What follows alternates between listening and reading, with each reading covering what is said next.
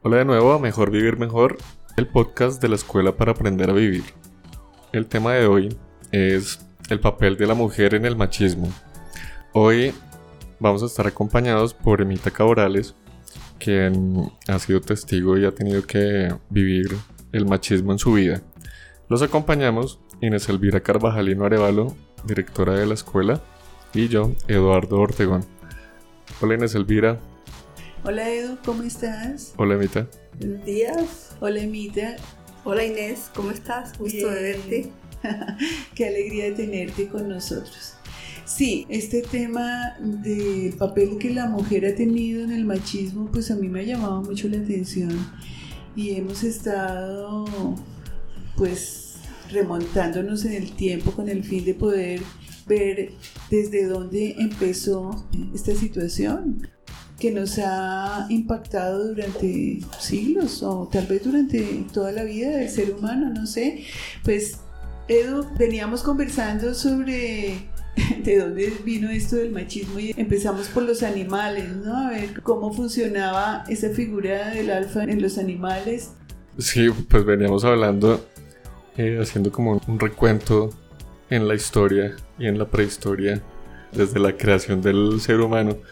En el análisis que hacíamos, observábamos el comportamiento de los animales y veíamos cómo el macho siempre tenía un papel como más importante dentro de la manada, porque tal vez por su fuerza física tenía la oportunidad de proteger a su manada o a sus congéneres. Y eso se veía mucho en esa lucha como de poder, incluso entre machos, cuando querían procrear o copular con una hembra que estuviera en celo y se veía esa lucha de poder y ese alfa predominante. No sé, el papel de la hembra, ¿será que la misma naturaleza nos está como vendiendo la idea de que la parte femenina ocupaba un segundo plano? El programa de hoy es como una evaluación más que todo de hechos de los que hemos sido testigos porque pues no tenemos pruebas de nada, son simples suposiciones que nos ayuden a aclarar de dónde viene este mito de el hombre o este machismo que hemos tenido que vivir por siglos. Claro, yo creo que eso viene desde muy atrás. Yo creo que desde las primeras generaciones de seres humanos viene este fenómeno. Yo me acuerdo de haber visto en algún dibujo a un cavernícola ya con su garrote y arrastrando de los cabellos a la mujer por el piso. Creo que eso ilustraba mucho esa posición del hombre frente a la mujer, ¿no? No, pues desde la parte biológica, las especies sí tienen roles diferenciados en cuanto a macho y hembra al inicio pues de la creación, pienso yo que fueron épocas tal vez donde era más igual el comportamiento entre machos y hembras. Desde la parte de, funciones que debían hacer. Porque como éramos manada, teníamos que protegernos de depredadores grandes, teníamos que cazar, teníamos que hacer funciones luego de recolección. Yo creo que esas funciones se hacían, digamos, de forma igual. Obviamente exceptuando la parte de la crianza y demás. Ahora, sí hay en las especies, digamos, unos comportamientos sexuales que no son monógamos, sino que un macho tiene, digamos, un feudo con varias hembras, ¿sí? Y tal vez esa función, ya en la parte del ser humano, se fue distorsionando hasta dejar convertidas a las mujeres como en una especie de objetos. Eso pienso que de pronto pudo haber sucedido. Y ya cuando se empezó a generar conciencia, digamos, yo no creo que el Homo sapiens, pues el hombre cromañón en la edad de piedra y eso, tuviéramos una conciencia, hasta ahora estábamos como empezando a desarrollar esa parte. Digamos que esos comportamientos desde la parte sexual se fueron traspasando a la parte cultural y de pronto ahí hubo como la ruptura donde empezamos a ver a las mujeres como objetos o como seres que no tenían la misma valía de los hombres. Y pues eso ya ha venido siendo un objeto de de lucha, sobre todo pues de ustedes de las mujeres, para que sean reconocidas como iguales, pues en todos los aspectos. De hecho, la mujer tiene voto en la parte de democracia hasta hace muy poquito. Pero en estas décadas sí que se ha venido una evolución donde ya somos más conscientes, somos conscientes, yo creo que no somos más conscientes, sino somos realmente conscientes de que somos iguales, que tenemos las mismas capacidades y debemos tener las mismas oportunidades también. Pero ha sido una lucha pues de mucho, mucho tiempo. Pues de todo el tiempo. Porque fíjate que tú hablas ahí de que no hay una conciencia en las primeras manifestaciones de desarrollo del ser humano o ahí mismo en los animales, pero no existía la conciencia, pero sí el instinto. Y el instinto era el que hacía que se diferenciara entre el macho y la hembra en el aspecto de protección, de cuidado, de fuerza, de poder frente a la otra posición que era de reproducción, de alimentación, de sustento, de conservación.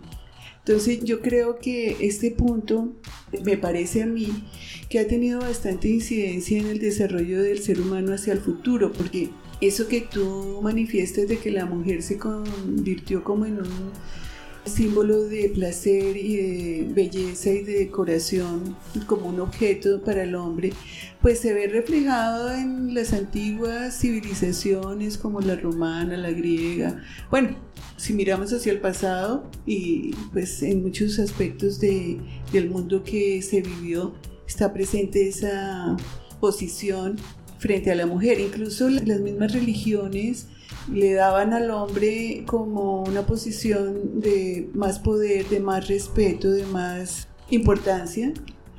Y a la mujer la relegaban como a un plano bastante inferior, donde estaba era simplemente para atender, cuidar y velar por el hogar y por la comodidad del hombre, ¿no? ¿Cómo lo ves tú? Eso es cierto, Inés pero a medida que pasa el tiempo, las cosas han ido cambiando, afortunadamente.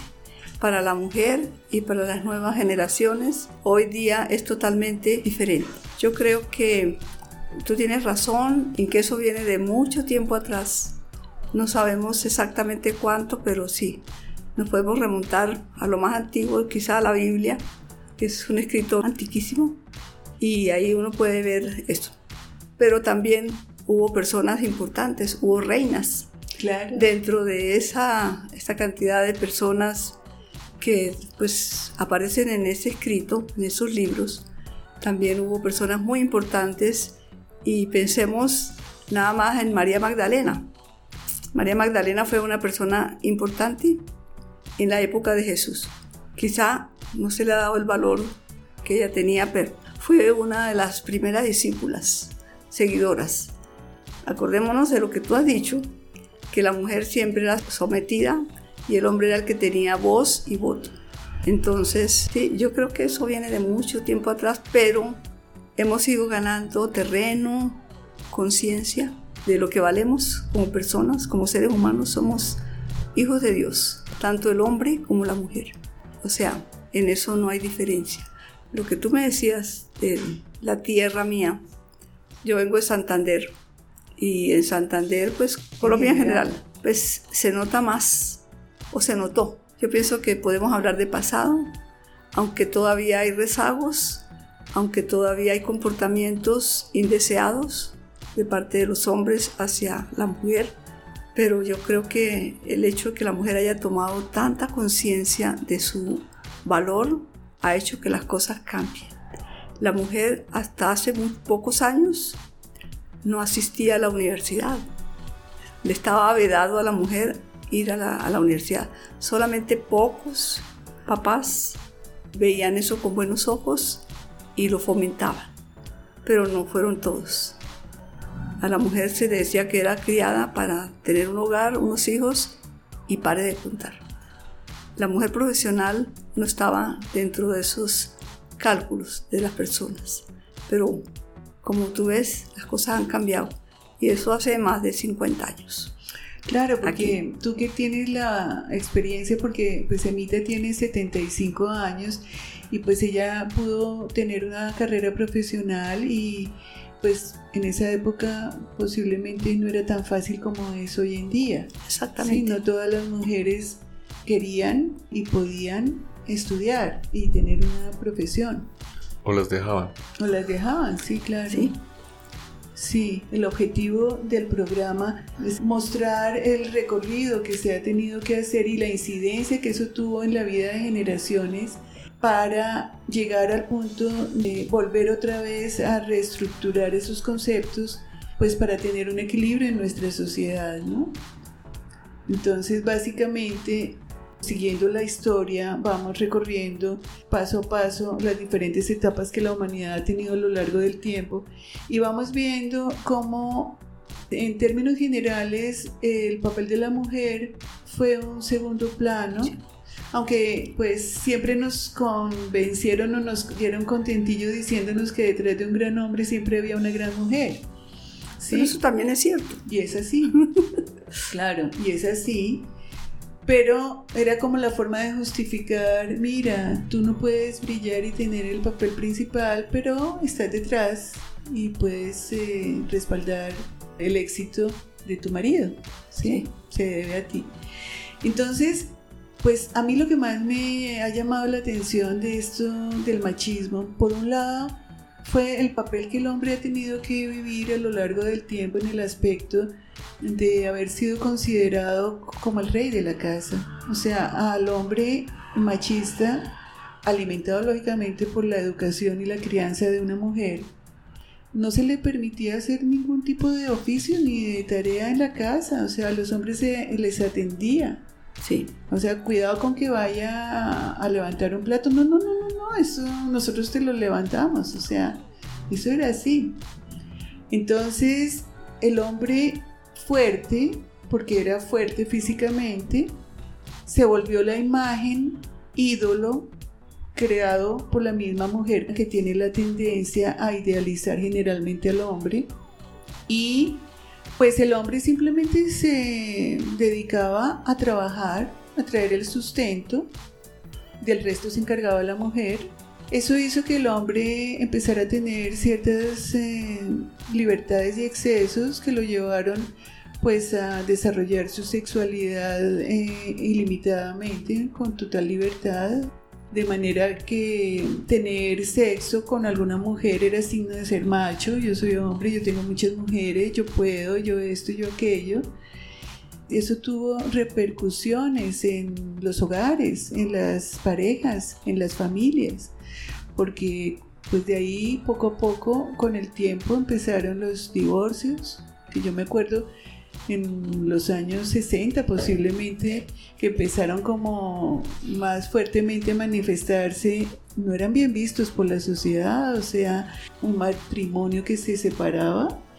Incluso no era conveniente que uno se relacionara con los niñitos del hogar que se separaron, pues porque a mí me pasó con nuestros vecinos que se separaron y pues en mi casa no les gustaba mucho que frecuentáramos el hogar, seguramente para no contaminarnos, eran las creencias, ¿sí?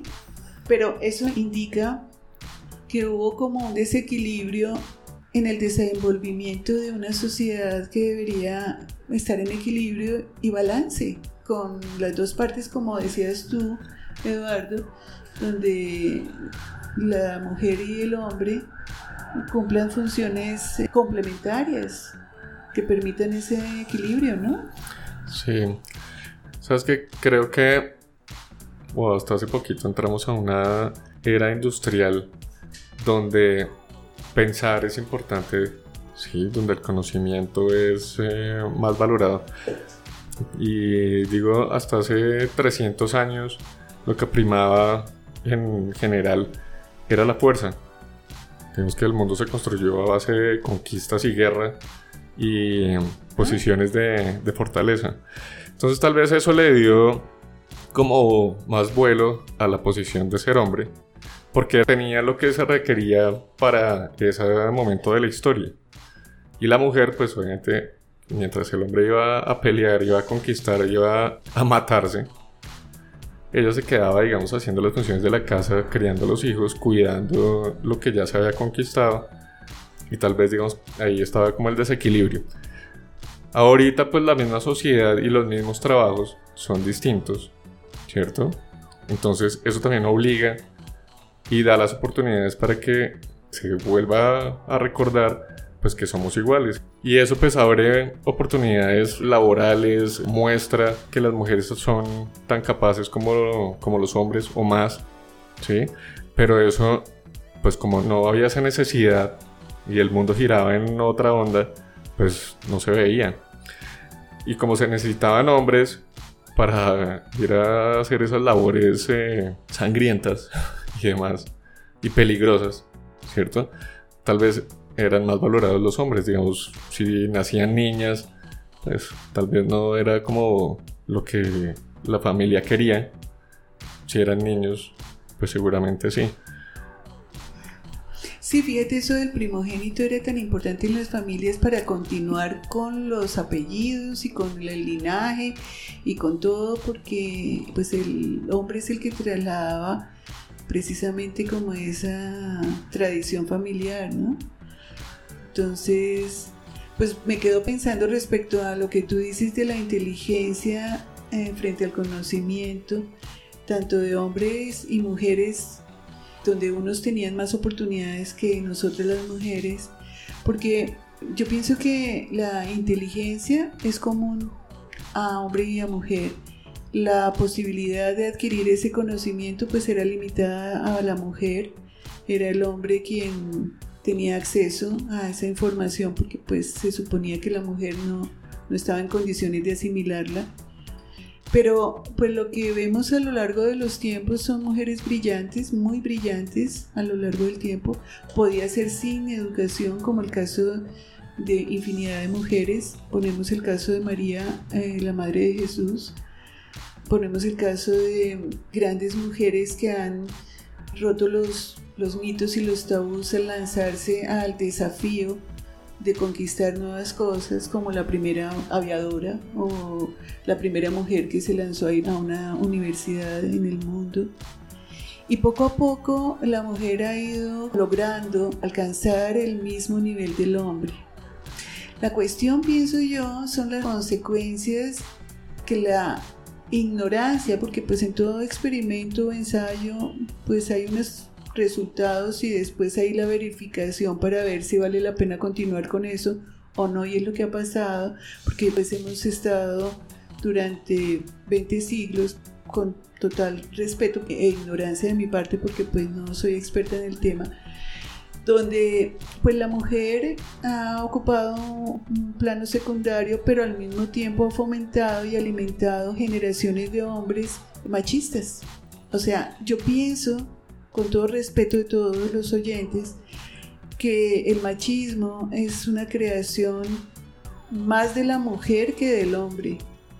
Yo pienso que es como esa idealización del hombre en el aspecto del poder que tenía físico, de su fuerza, de su capacidad de pelea, de lucha, lo que hizo que la mujer lo idealizara. Yo me imagino que la misma mujer al ver a un hombre de pronto llorando de debilucho porque lo hirieron y se estaba quejando, le decía, no, no, no, tú eres fuerte, tú puedes, tú eres eh, el macho, el alfa.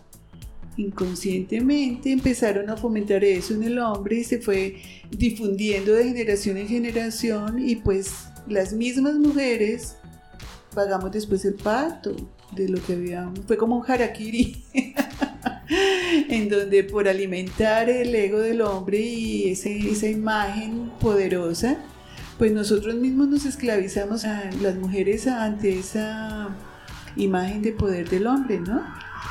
Que yo veo hoy en día con gran alegría como el hombre está recuperando su posición también porque no se le permitía ser en el aspecto humano, emocional, no se le permitía ser al hombre. O sea, se les exigía que tenían que ser fuertes, cuando el ser fuerte por fuera no significa que uno sea fuerte por dentro. Y en mi concepto es más importante ser uno fuerte por dentro que por fuera. porque al final de cuentas lo que lo sostiene a uno es lo que hay por dentro y esa fortaleza emocional e intelectual muchas veces no estuvo disponible para el hombre. Por eso pienso yo que el hombre es fuerte por fuera, pero frágil por dentro, y que la mujer es frágil por fuera, pero fuerte por dentro. Y la diferencia o la razón de esto es porque la mujer ha tenido la posibilidad de expresarse ante ella misma y ante los demás, expresar sus sentimientos, sus emociones, su inconformismo, lo que el hombre no pudo hacer. Y hoy en día, pues yo veo esas nuevas generaciones de hombres naturales, de hombres que pueden expresar, que pueden sentir, que ayudan en sus casas, que no tienen problema de cambiar un pañal, muchas veces de hacer las tareas del hogar porque la mujer se fue a trabajar y alguien tiene que quedarse en la casa y cuidar a los niños y no hay problema en que el hombre lo haga. Y eso es maravilloso, pienso yo. Sí, así es. Inés, yo pienso que también la parte económica, o sea que la mujer como no podía aportar nada al hogar fuera de su trabajo, eso fue una limitante para que ella pues pudiera surgir Sí, ya una vez que ella pudo educarse y pudo tener acceso al trabajo, cambiaron los roles. Y fíjate que ahí yo pienso que más que trabajo, porque la mujer siempre ha trabajado, era el poder tener acceso a una remuneración justa y merecida. Sí. Porque pues nunca se le pagó ni se le valoró el trabajo que hizo atendiendo la casa, cuidando la casa, cuidando los hijos, educándolos y todo eso. Y era un trabajo bastante fuerte e importante que nunca fue valorado. Entonces tal vez al liberarse un poco la mujer de esos condicionamientos que la limitaban, es que ha podido abrirse campo en las áreas laborales que el hombre también manejaba y ha tenido la oportunidad de recibir una remuneración por sus servicios, ¿no? Sí. Pero si tú te fijas en los salarios del hombre y la mujer, aunque hagan el mismo trabajo, hay una gran diferencia. Sí. Entonces todavía se siente hoy día. Sí. Eso. Sí, todavía falta llegar a un equilibrio mayor. Sí. Sí, y además, pues yo pienso que para encontrar ese equilibrio, generalmente se tiene que pasar de un extremo al otro antes de encontrar el equilibrio. Entonces, el hombre en este momento está en desequilibrio frente a la mujer y la mujer está en desequilibrio frente al hombre porque han pasado de un extremo al otro. ¿sí? Por ejemplo, en la parte romántica el hombre era quien cortejaba, quien seducía, quien conquistaba a la mujer. Hoy en día se pasó al otro extremo y es la mujer la que se lanza sobre los hombres, que ahí se cumple esa profecía de que los hombres llegará algún momento en que se subirán a las copas de los árboles para huir de las mujeres. Así es que ese desequilibrio, pienso que es normal y natural que en algún momento llegará a un balance mayor en donde cada quien sepa el lugar y la posición que ocupa, ¿sí? Y pueda manejarse una sociedad más eh, armónica y más equitativa para todos, ¿no? Pero todavía falta, todavía falta un poquito, no mucho como antes, pero todavía falta. Si nos remontamos a la época de las abuelas o bisabuelas, es cuando podemos establecer todo lo que se ha ido ganando en este terreno. Cuéntanos, cuéntanos tú qué pues, la experiencia. No, yo lo que recuerdo es que la abuela siempre estaba en la casa. El abuelo era el que proveía el dinero y los recursos para la familia. Yo no sé en qué momento decidían el estudio de los hijos, cuánto tenían que salir de la casa, las profesiones, no tengo ni idea. Pero yo creo que, no sé, si sería el abuelo el que decidía y los hijos obedecían o no o la abuela también tenía voz y voto y podía intervenir. Pues en el programa pasado de los hombres también sienten, tú específicamente nos dijiste que la última palabra la tenía quién? Mi mamá. Ah, bueno. Sí, que él nos decía que no, que el hombre siempre era el que tenía la última palabra y era, Sí, señora. sí señora, se hace lo que diga su mamá. o sí Sí, señora. sí. Eso está bien. Sí. Pero esos son, digamos, en épocas modernas. Es lo que, lo que les estaba tratando de decir. Yo no estoy, digamos, de acuerdo como ha evolucionado el mundo, como se ha generado. Pero pues es lo que ha pasado. Entonces, antes eran mucho más valoradas las cualidades físicas, ¿cierto? Porque era lo que se necesitaba para ir a aguantar un viaje en barco de años. O en burro, porque se trasladaba. O ir a atravesar la selva en, en caballo, donde el el 60% de la gente se moría por el camino. Mm. Y es que estamos hablando de hace muy poquito tiempo. Hace 500 años que nos descubrieron aquí a América. Si haces, digamos, una... Obviamente han pasado más generaciones, pero si uno tiene en cuenta que alguien pueda vivir 100 años, son solo 5 generaciones las que llevamos de mejoramiento. ¿Sí? En cuanto a de lo que teníamos a lo que tenemos ahora. ¿Sí? En cuanto a oportunidades y demás. De resto, hace 200 años estábamos todavía en guerra. Las cualidades que se necesitaban eran físicas. Básicamente, no, necesitábamos a alguien que, que pensara mucho, con uno que supiera más o menos cómo pensar, que era como el líder.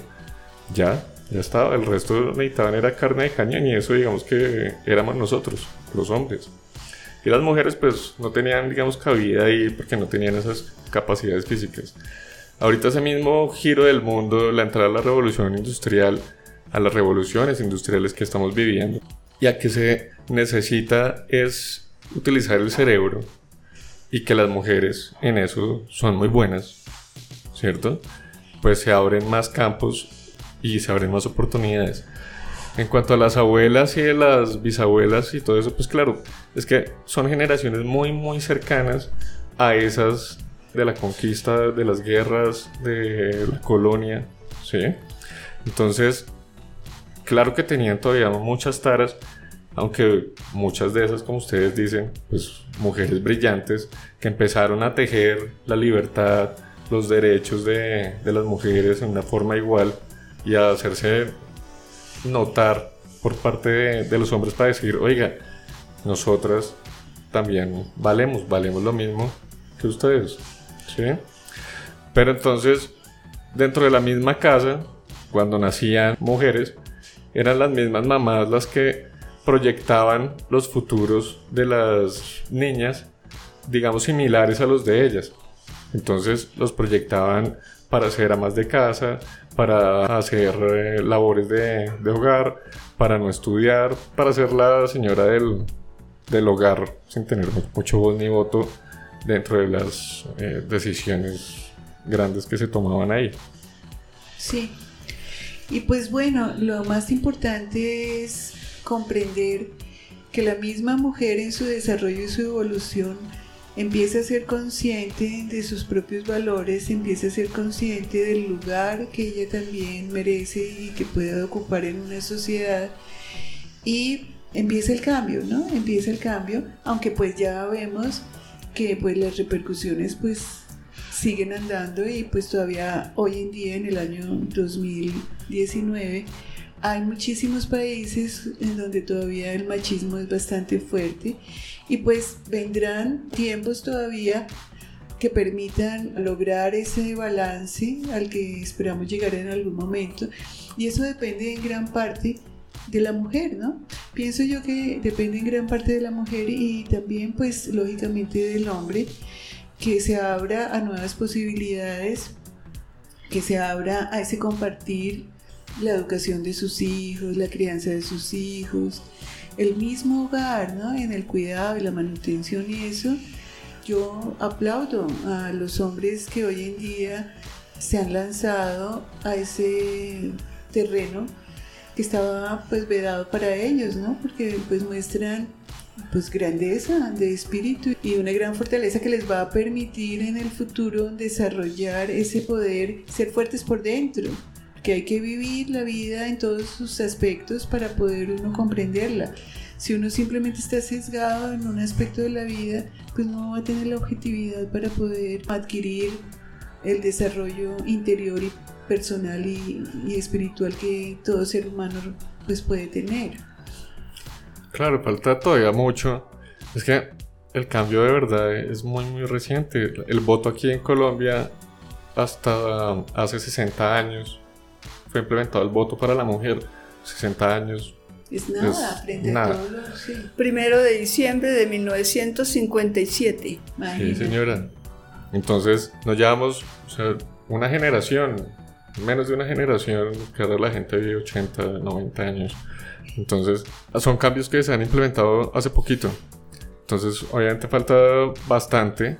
Yo espero ver una mujer presidente en Colombia, que, todavía tiene unos sitios donde el machismo es tremendo. Hay unas regiones acá pues conocidas porque son fuertes, pero en realidad son como unos machismos extremos. Son todavía sitios donde a la mujer no se le da el, el papel que debería. Claro. Pues de todas formas es una invitación muy grande a nuestras nuevas generaciones y a las generaciones que ya existen para implementar ese cambio específicamente en nuestras nuevas generaciones, dándole oportunidad a hombres y a mujeres de que puedan ser y desarrollarse en todos los aspectos de la vida en forma natural, ¿no? equitativa. Ya, ya, Emita, en, porque tú eres de... De Ocaña. De Ocaña, ¿cierto? De El norte de Santan- Santander. Santander del Norte. Allá, ¿qué tal? ¿Cómo era cuando eras joven? Pues a mí me tocó, yo creo que como empezar la transición de las mujeres que solamente se educaban para tener un hogar y las personas que pensaron en tener un estudio universitario y una carrera. Yo creo que empezó como en esa época, en esas décadas. Y fíjate que a mí me correspondió fue la liberación femenina. eso fue como en los años 70. Y mm, sí, sí creo que impactó fuertemente en mi visión de la mujer y del hombre. Aunque pues yo tuve cierta dificultad en esa época, ¿no? Porque las mujeres me parecían muy superficiales, que siempre estaban hablando de las empleadas, del mercado, de la casa, mientras que los hombres hablaban de cosas interesantes, Más de trascendental. temas, sí. Entonces yo en las reuniones y todo yo me iba a ir con los hombres porque me gustaba era hablar de cosas importantes, interesantes. Entonces durante mucho tiempo yo como que minimicé un poco la posición de la mujer en la sociedad, pues porque realmente estaba minimizada. Y paradójicamente, fíjate que a lo largo de mi experiencia de vida he como logrado colocar a la mujer en un pedestal cada vez más alto, va subiendo escalones, escalones en mi percepción interior, de manera que hoy en día agradezco mucho el ser mujer y el haber tenido la oportunidad y la experiencia para ver los contrastes de mi camino y darme cuenta de lo importante que es el papel de la mujer en la sociedad, ¿no? Porque al final de cuentas no solamente la mujer da la vida, sino que proyecta hacia las nuevas generaciones, sus hijos, pues una cantidad de valores y de principios que sin la mujer pues sería más complicado que este mundo tuviera más equilibrio, ¿no? Pues fíjate, ahora que hablas de eso, que en esta nueva era, donde los hombres, estamos como experimentando ese poder eh, expresarnos, tratar nuestras emociones, nuestros sentimientos, pues ha coincidido también con el rol de la mujer dentro de la sociedad, en un rol distinto, ¿cierto? Entonces yo creo que eso ha pasado porque desde la casa las mujeres también enfocan de una forma diferente la crianza de los hijos, que eso no pasaba antes.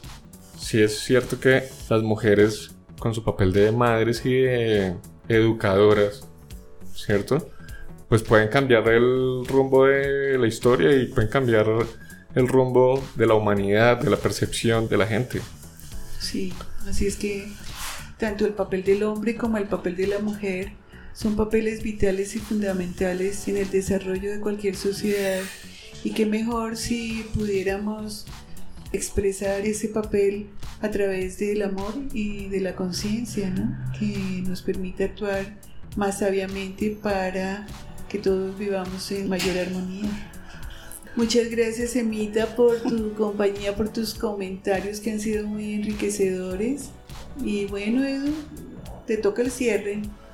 Bueno, gracias a todos por escucharnos en este programa de Mejor Vivir Mejor, el podcast de la Escuela para Aprender a Vivir. Los esperamos dentro de ocho días con otro tema muy interesante. Y mientras tanto, les deseamos una feliz semana y un abrazo grande, grande del corazón.